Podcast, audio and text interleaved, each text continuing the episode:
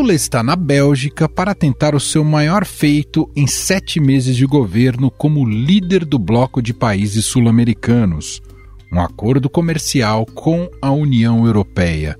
Os encontros, que ocorrem até esta terça-feira, têm a presença de líderes de 60 países, 33 da comunidade dos estados latino-americanos e caribenhos e 27 dos países da União Europeia. Na teoria, serão discutidas parcerias comerciais individuais entre os países, trabalhos conjuntos para alcançar as transições ecológicas e defender a ordem internacional. No entanto, o presidente brasileiro tem outra missão na bagagem, a de azeitar o histórico acordo comercial entre o Mercosul e a União Europeia. É urgente e necessário que o Mercosul faça o acordo com a União Europeia. Eu ainda estava no primeiro mandato em 2003, já se discutia acordo Mercosul e União Europeia.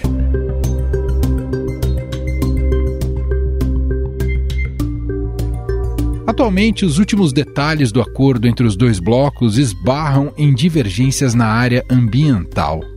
Em março, a União Europeia encaminhou um documento com novas revisões para o acordo, mas o Brasil rechaçou. Os acordos comerciais têm que ser mais justos. Eu estou doido para fazer um acordo com a União Europeia, mas não é possível. A carta adicional que foi feita pela União Europeia não permite que se faça um acordo temos uma parceria estratégica e haja uma carta adicional fazendo ameaça a um parceiro estratégico? Como é que a gente vai resolver isso? O Brasil produziu uma contraproposta que foi apresentada a outros países do Mercosul na sexta-feira passada. A expectativa do Itamaraty é que a União Europeia receba a contraproposta consensual, já aprovada no Mercosul, dentro de algumas semanas. A União Europeia, sem crítica direta ao grupo ou a nenhum dos países diretamente, tem um viés muito protecionista e nós estamos reavaliando o, o acordo.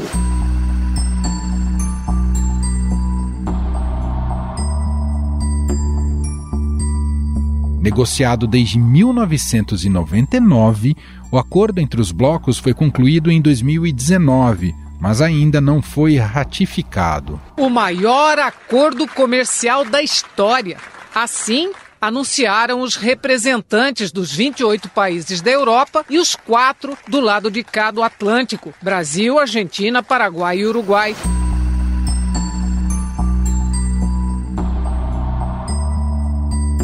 Como dissemos, as negociações finais vêm esbarrando em divergências na área ambiental. A União Europeia vem aprovando leis para impedir que países do bloco comprem produtos oriundos de desmatamento na Amazônia e outras florestas tropicais.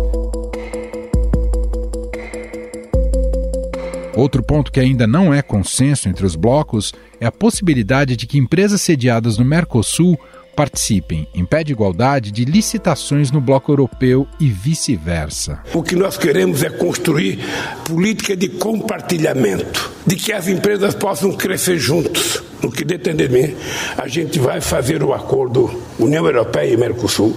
Falta pequenos ajustes, nós temos condições de fazer. Na prática, o acordo dificulta que governos deem prioridades às empresas locais para estimular a produção interna, por exemplo.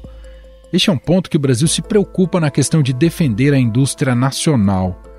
Na avaliação de especialistas, a aliança pode trazer vantagens concretas à economia brasileira, tanto para o agronegócio, que é muito mais competitivo que o europeu, quanto para a indústria nacional, que passaria a importar componentes de outros países com mais facilidade. Mas existe um outro ponto muito mais valioso para Lula: se tornar o líder que fez possível o acordo entre os blocos.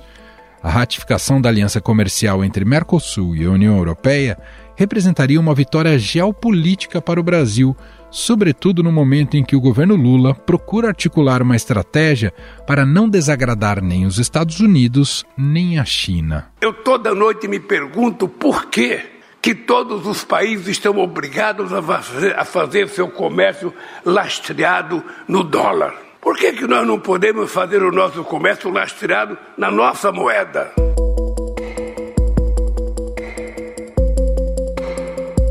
Nesse aspecto, fortalecer os laços entre os blocos é a forma ideal de fortalecer o poder de barganha na hora de negociar com Washington e Pequim. Como o Brasil está na presidência do Mercosul e a Espanha no comando da União Europeia, e os dois países vivem um bom momento de relação, há uma expectativa entre os países de que o acordo possa ser concluído ainda neste ano.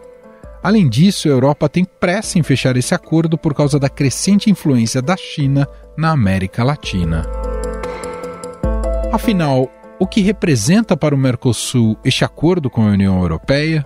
Qual é o tamanho da vitória política para Lula caso consiga ratificar este acordo? Sobre o assunto, vamos conversar com Roberto Goulart Menezes, professor do Instituto de Relações Internacionais da UNB e coordenador do Núcleo de Estudos Latino-Americanos.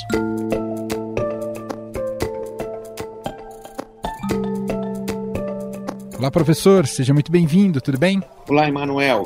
Muito obrigado pelo convite. Professor, a ida de Lula a Bruxelas tem servido também para a costura política em torno da ratificação do acordo comercial Mercosul-União Europeia há expectativa de que o processo seja concluído ainda este ano. É um acordo, lembremos, né, que se arrasta desde 1999. E aqui já queria começar te fazendo duas perguntas em uma, professor. Primeiramente, o que impediu que esse acordo fosse celebrado antes, né? A, a demora para celebrar esse acordo, e caso saia efetivamente até o fim do ano, o quanto será importante para o Brasil do ponto de vista geopolítico?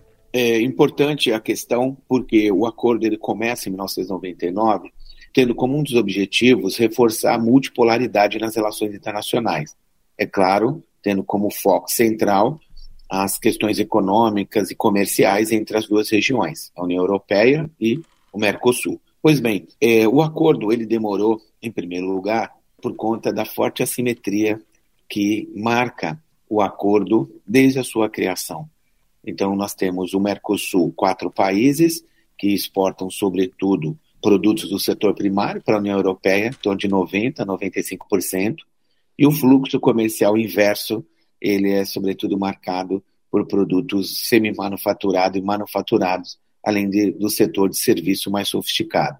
Então, quando o, o presidente Lula assumiu o seu primeiro mandato em 2003, o Brasil tinha no horizonte tanto a área de livre comércio das Américas, né, como numa negociação, tinha uma outra negociação, que era o acordo, a rodada Doha na Organização Mundial do Comércio, e o terceiro grande acordo era este, Mercosul-União Europeia. Então, o governo Lula, naquele momento, teve como uma estratégia de negociação alinhar os dois acordos regionais, tanto dos Estados Unidos, né, das Américas, quanto o acordo da União Europeia, como não andou no âmbito multilateral, os dois acordos, então, ficaram em banho-maria, sendo que a ALCA em 2005 saiu do, do horizonte e uh, o acordo Mercosul-União Europeia prosseguiu. E aí, avançando, o que nós temos é que, em junho de 2019, então o governo Bolsonaro, para dar um, assim, um impulso né, na sua agenda internacional, acabou firmando o acordo e, desde então, o acordo não avançou do lado europeu,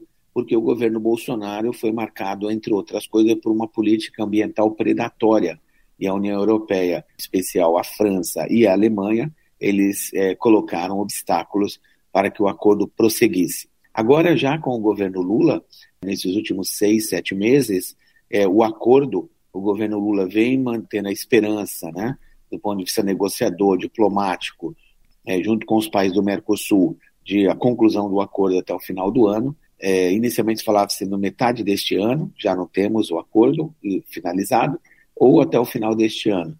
Mas nós vimos recentemente, quando o presidente Lula assumiu a presidência do Mercosul, no dia 4 de julho último, é, o presidente é, fez um discurso bastante, é, enfim, incisivo, mostrando que o seu descontentamento com as exigências mais recentes feitas pela União Europeia no âmbito da questão ambiental. Uhum. Então, creio que o acordo tem ainda um longo caminho pela frente. Não sei se até o final desse ano teremos já o acordo, mas me parece que a permanecer as exigências do governo brasileiro, talvez o acordo precise de um pouco mais de tempo. É, eu até quero entrar nessas exigências logo mais, mas antes queria te perguntar, professor, se um acordo como esse é estratégico para os dois blocos no momento de constante acirramento entre Estados Unidos e China? Sim, o acordo ele é importante para o Brasil, para os demais países do Mercosul, por conta do, do, volume de investimento externo direto que as empresas europeias têm, né, quando soma todos os investimentos feitos ao longo dos anos e que continuam, é claro, ativos, é, a gente chama de estoque de investimentos. Então, o estoque de investimento da União Europeia, por exemplo, a Espanha, ela tem, no Brasil, ela tem 58 bilhões de dólares em investimento. O primeiro país são os Estados Unidos, tem 122 bilhões de dólares investidos no Brasil. E o terceiro é a China, com 22 bilhões de dólares. Então, é importante, sim, é, o acordo do ponto de vista econômico, comercial, os investimentos, mas também do ponto de vista geopolítico, porque o Brasil aposta na União Europeia, vê aí uma possibilidade de reforçar a multipolaridade nas relações internacionais, tanto a multipolaridade quanto o multilateralismo. O problema que eu creio que é correto que a diplomacia brasileira tem apontado em relação à Europa é o protecionismo. A Europa continua protegendo muito, não só a Europa, mas os Estados Unidos, no, no que diz respeito à questão agrícola, o próprio Japão, enfim, os países ricos como um todo. Então, é, não é fácil para a União Europeia e isso o governo brasileiro, não o atual, mas enfim, ao longo desse período todo de negociador do acordo Mercosul-União Europeia, reconhece que é difícil para a União Europeia, é, os diferentes governos, é, lidarem com a questão agrícola. Mas, ao mesmo tempo, eles não oferecem compensações em outras frentes. Então, esse é um problema. Então, a transferência de tecnologia é importante, os investimentos, e quando aparece a China no horizonte, a China acaba, é, de fato, desarranjando, né, desorganizando enfim, essa presença, digamos, é, mais é, longeva do, do conjunto, né, podemos dizer assim, da União Europeia, não só na América do Sul, mas na América Latina como um todo. De imediato, isso que o senhor citou, o Brasil ele entra já de cara muito competitivo no agronegócio em relação à Europa. Isso explica o fato, por exemplo, da França ser muito resistente à assinatura do acordo. O fundo são os interesses agrícolas? Sobretudo no caso francês, é, nós estamos vendo os protestos na França por conta das mudanças na legislação trabalhista, previdenciária, mas também nós vemos que o volume de comércio, né, Emanuel, quando comece, como em 1999 é, teve início as negociações, comércio entre o Mercosul e a União Europeia era mais que o dobro do que é hoje. Hoje está em torno de 15%. Então, na medida que vai passando o tempo também, a União Europeia vai perdendo posição no comércio com a região, em especial com o Mercosul, claro, porque o Brasil é, é a maior economia né, da América Latina e a União Europeia tem muito interesse no mercado brasileiro, sem dúvida alguma. Então, esse protecionismo que a gente observa na França, ele deriva, né, em grande parte, é, de uma retórica do governo francês que procura justificar ainda a política agrícola comum europeia, né, que foi criada no final dos anos 50, mas é claro, após a Segunda Guerra Mundial tinha a iminência ali, né, de uma insegurança alimentar, né, é, severa né, na Europa. E mas depois de 70 e cerca de 75 anos, a política agrícola comum ela não se justifica mais pelos pilares segundo os quais ela foi erguida e depois então é, a União Europeia redireciona a sua política agrícola comum, dizendo que é importante manter né, os subsídios para financiar os agricultores, porque eles preservam o meio ambiente. Então, uma agricultura orgânica, uma agricultura, portanto, que é, reduz o uso de veneno e tende a caminhar para ser, né, ser a maior parte orgânica e assim por diante. Mas o fato é que é, isso não deixa de ser, como tem sido apontado por diferentes países do Mercosul, como uma forma de protecionismo. Não que o Mercosul não esteja preocupado com alimentos orgânicos, uma, uma alimentação saudável, mas o fato é que o governo francês tem se escudado, né, utilizado como escudo a política agrícola comum de diferentes formas. Isso a despeito da boa relação que o Lula tem com o Macron, não é, professor? Tem, tem uma ótima relação com o Macron. É, nós vimos quando o presidente Lula, então candidato, ainda como candidato, foi eleito, Macron falou com, saudou o presidente Lula de forma né, entusiástica, tinha recebido o Lula ainda antes de, do início da, da campanha, né, ainda, enfim, não era o candidato, mas enfim, é uma liderança importante, né, da América Latina, uma liderança política, e então tem essa relação que é muito boa. Lá atrás, né, é, o governo francês tinha interesses, né, tinha interesse em vender caças Mirage para o Brasil, né? Que depois o Brasil acabou optando, né, pelos caças suecos, Gripen, e isso deixou muito desapontada a França. Depois a França teve um revés também, quando o, os Estados Unidos, o governo Biden, eh, deslocou a França em uma venda muito grande, cerca de 30 bilhões de euros, que seriam submarinos nucleares para a Austrália. Com isso, também os Estados Unidos é, deslocam a França e passam a fornecer os submarinos né, é, nucleares para a Austrália, é, numa estratégia de defesa ali na, na região do, do Pacífico, na Oceania, contra a expansão, segundo os Estados Unidos, da China. Então, o governo francês também sabe que não pode perder né, o Brasil como um parceiro. Então ele segue, né, o, como o presidente Lula tratou recentemente, quando a Ursula von der Leyen esteve em Brasília, presidente da Comissão Europeia, que era exatamente que tratamento é esse que a União Europeia está dispensando ao Brasil, se a União Europeia tem o Brasil como um parceiro estratégico, como que, ela, que trata um parceiro estratégico dessa forma, né? aos pontapés, de certa forma. Então, o presidente Macron contribui para que esse diálogo siga em alto nível também, é claro, junto com a Comissão Europeia, mas é importante que apenas boas relações entre os governantes não são suficientes, né, nós sabemos, para que os interesses de estados é, sigam adiante. Um dos temas que tem gerado entrave até aqui, inclusive pela própria reação do governo brasileiro com o Lula, é o tema compras governamentais. Há até avaliações que isso possa colocar, inclusive, em risco a ratificação do acordo. O presidente Lula entende que essa área precisa preservar maior autonomia dos países. É também algum grau de protecionismo ou faz sentido a argumentação do governo brasileiro, professor? Não é um protecionismo, porque desde 1986, quando foi lançada a rodada uruguaia, né, sob patrocínio dos Estados Unidos, do então presidente Ronald Reagan, três temas entraram né, na agenda do comércio internacional, entre outros, mas três temas muito fortes, que são serviços, investimentos e patentes. E a partir daí, a Organização Mundial do Comércio, quando ela foi criada em 1 de janeiro de 1995, entre os temas que tem pendentes na organização, é, entre outros, é a questão do, das compras governamentais. Então, o presidente, o ex-presidente Jair Bolsonaro, numa busca de apoio por parte dos Estados Unidos para o ingresso do Brasil na OCDE, é, o fato é que o Brasil acabou abrindo mão de duas coisas na Organização Mundial do Comércio. Uma é de ser classificado como um país em desenvolvimento, e isso é, assegura ao Brasil uma série de salvaguardas, né, frente, por exemplo, à China, como acabamos de mencionar, frente aos Estados Unidos, à União Europeia. Isso não é um protecionismo em si, são regras, né, digamos assim, de equidade que estão na OMC. E o segundo ponto diz respeito às compras governamentais. O governo Bolsonaro ele abriu a mão, ofereceu é, um mercado de, anual de 150 bilhões de dólares, algo como 750 bilhões de reais por ano, sem nenhuma contrapartida. Então, o que fez o presidente Lula, a primeira ação do seu governo na Organização Mundial do Comércio foi retirar essa oferta, porque era uma oferta unilateral, ou seja, o Brasil não recebia nada em troca e ainda assim abria é, para compras governamentais.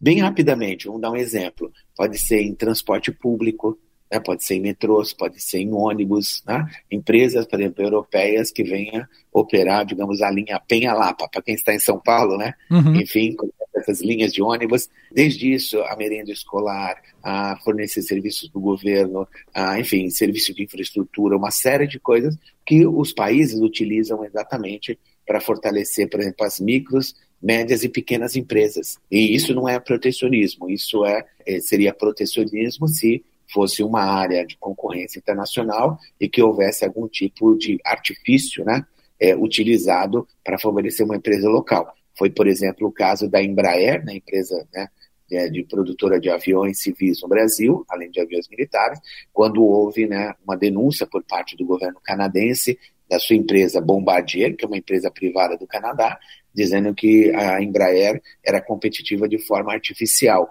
E aí houve, então, um painel na Organização, Organização Mundial do Comércio, lá atrás, e que é, acabou por concluindo que a Embraer não estava sendo competitiva por medidas artificiais. Então, a concorrência é muito grande e o Brasil segue operando dentro das regras da Organização Mundial do Comércio. Então, creio que sim, as compras governamentais é um tema muito sensível, uhum. e o que a uhum. União Europeia quer fazer, Brasil, né, ao invés de abrir para todo mundo, é, assegura só para nossas empresas que já está bom. Bom, outro item que gerou forte reação do presidente Lula e do governo brasileiro é a possibilidade de sanções em caso de descumprimento ambiental. De fato, a exigência da União Europeia causa desequilíbrio no acordo, professor? Sim. Em março deste ano, quando teve uma rodada de negociações né, no, no âmbito ministerial, na, na, cidade de Buenos Aires, é, os negociadores do Mercosul, dos quatro países do Mercosul, foram surpreendidos com um documento adicional, né, que chama uma carta, né,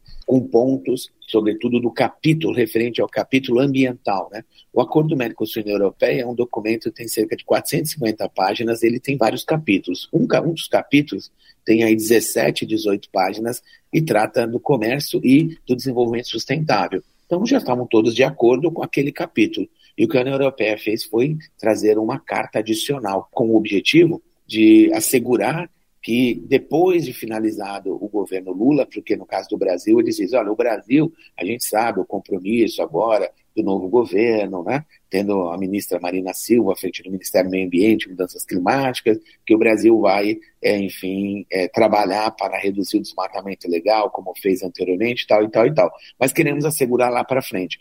E esse argumento não colou, porque a União Europeia ela está querendo ir além do que dispõe a Organização Mundial do Comércio, e a União Europeia, é, novamente, é, foi entendida por, pelo Brasil como, uma, como medidas protecionistas, porque o governo Lula chamou atenção, né, não só o governo Lula, os demais países do Mercosul, para o fato de que os países da União Europeia eles não cumpriram integralmente o Acordo de Paris, né, é, firmado em 2015.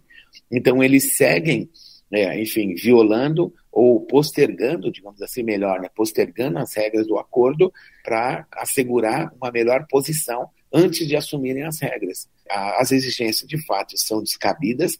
Isso não quer dizer que o Brasil, os demais países do Mercosul, estejam querendo é, ignorar a importância do meio ambiente. Não se trata disso de forma alguma.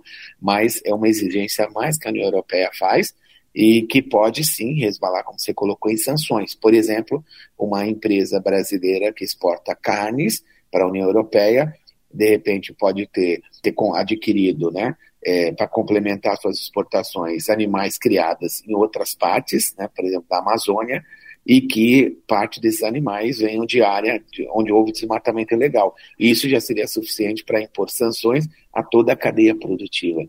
Então, isso não quer dizer que o Brasil siga combatendo o desmatamento, mas não é dessa forma uhum. que a União Europeia vai conseguir assegurar o cumprimento das medidas. Professor, para a gente fechar, qual tende a ser o tamanho da vitória política para o presidente Lula? É um acordo que, como o senhor muito bem destacou, está aí desde 1999, mas qual poderia ser o tamanho da vitória para o presidente Lula caso ele seja o presidente a assinar, ratificar efetivamente esse acordo? E o quanto isso vai alavancar a economia brasileira no curto prazo? Existem cálculos né, é, da Federação da Indústria de, do Estado de São Paulo, existem cálculos da Confederação Nacional da Indústria, existe cálculo da Confederação Nacional da Agricultura. Nem sempre esses números convergem, né, porque cada setor ou representação né, de, de, dos diferentes setores, eles tendem a haver mais vantagens em algumas frentes e desvantagens em outras. Né? Mas o fato é que hoje, creio que com a assinatura do acordo, o presidente Lula, sim, seria o presidente, a diplomacia dele que enfim, colocou o acordo em prática, mas nós vimos recentemente é, uma fala, né, uma declaração, é, ainda na Itália, do assessor do presidente Lula para assuntos internacionais, o embaixador Celso Amorim, é, ele classificou o acordo Mercosul-União Europeia como neocolonial. Então, ou seja, se o acordo vier a ser concluído até o final do ano, como vem repetindo as autoridades brasileiras né, que cuidam do tema, eu creio que vai ser um acordo importante e tudo mais, mas ele não terá o um impacto né, que teve, né, enfim, se ele teria, tivesse sido assinado nos primeiros anos né, é, da, sua, da sua negociação, ainda mais no contexto da área de livre comércio das Américas, né, lá atrás, como eu é, mencionei há pouco. Então, acho assim, é, o presidente Lula está refazendo a agenda internacional do Brasil, né, sua diplomacia, ele está num processo, como eles nomeiam, de uma reconstrução da política externa brasileira, e um dos pontos que ele, que ele tem trabalhado é reconstruir a imagem internacional do Brasil. Então, acho que um dos pontos seria, olha, o Brasil, ele cumpre os acordos que ele assina. Agora, a União Europeia também sabe que há dificuldades né, do lado brasileiro, dos demais países do Mercosul, até porque há, nesse momento, um atrito entre o Brasil, né, ou, ou causado, não entre o Brasil, mas causado, por exemplo, pelo Uruguai, né, enfim, dentro do Mercosul, se fica, se não fica, e com isso eu acho que o presidente Lula teria, né, seria saudado o acordo, seria importante, mas não sei se isso é perseguido assim pelo governo Lula como um objetivo, assim, digamos, ganhar o campeonato nacional. Muito bem, nós ouvimos aqui Roberto Goulart Menezes, professor do Instituto de Relações Internacionais da UNB, coordenador do Núcleo de Estudos Latino-Americanos, analisando para a gente o acordo é, Mercosul-União Europeia, que ainda tem algumas costuras finais para talvez ser ratificado ainda até o fim deste ano de 2023. Professor, muito obrigado aqui pela conversa mais uma vez. Um abraço e até uma próxima. Obrigado, Emanuel. Um prazer falar com você e todos os seus ouvintes. Estadão Notícias.